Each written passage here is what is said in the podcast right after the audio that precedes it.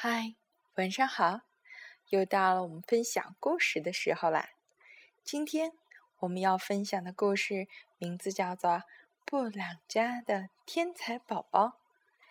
这个故事要特别送给我们的大坤小朋友。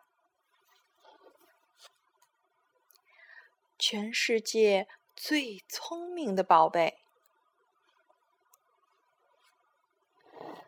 在怀着布朗宝贝的日子里，布朗太太可忙了。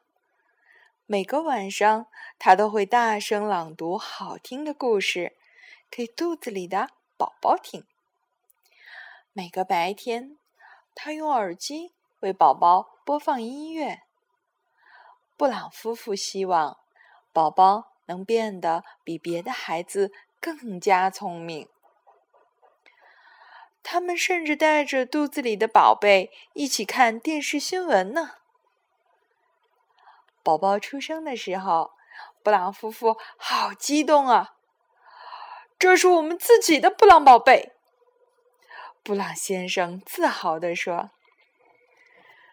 从医院回来后，布朗太太把宝贝放到崭新的小床上，轻声地说。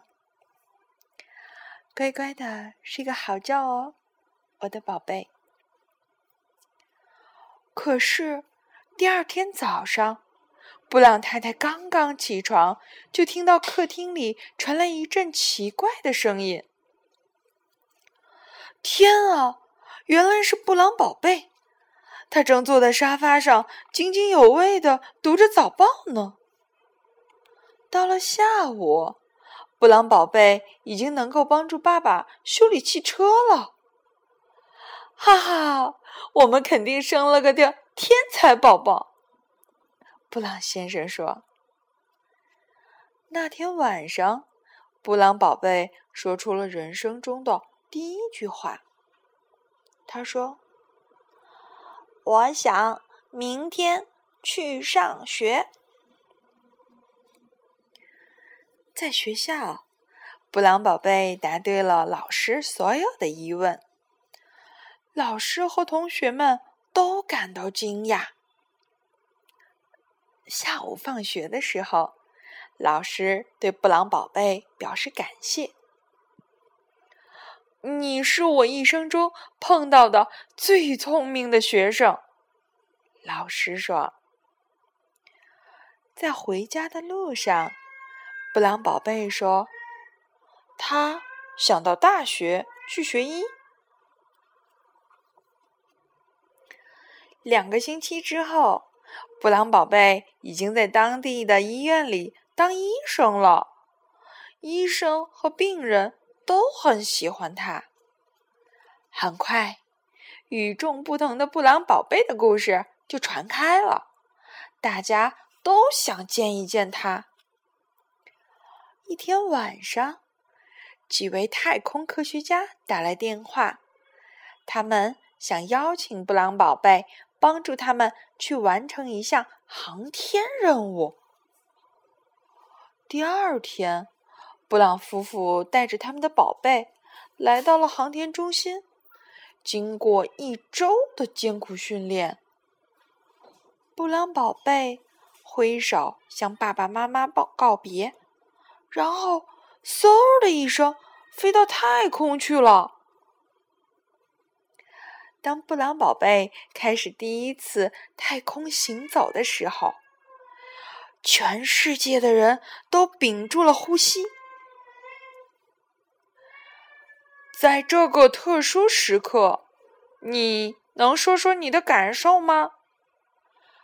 从地球上传来控制中心的发出的。无线电问话。布朗宝贝抬起头，望了望辽阔的天空，那里有无数的星星在闪烁。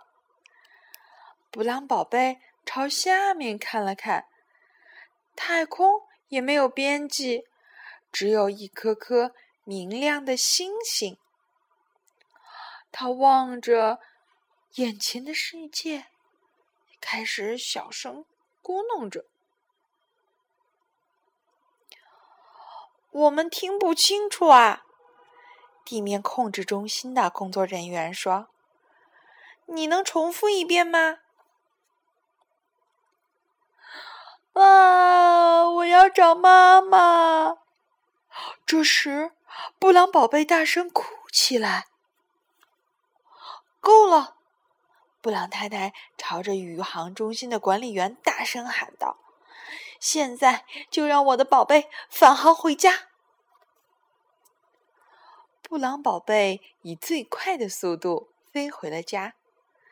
当他走出当他走出飞船舱门的时候，还感到有点不好意思呢。这时，布朗太太从成群的摄影师和摄像师之间冲了出来。我们聪明的小宝贝，布朗太太把布朗宝贝高高的举起来。我们的小宝贝好勇敢哦，布朗先生说。嗯，我们可以回家了吗？布朗宝贝问。回家后，布朗太太给布朗宝贝洗了个热水澡，布朗宝贝感觉舒服多了。布朗先生挠他痒痒，他咯咯的笑了起来。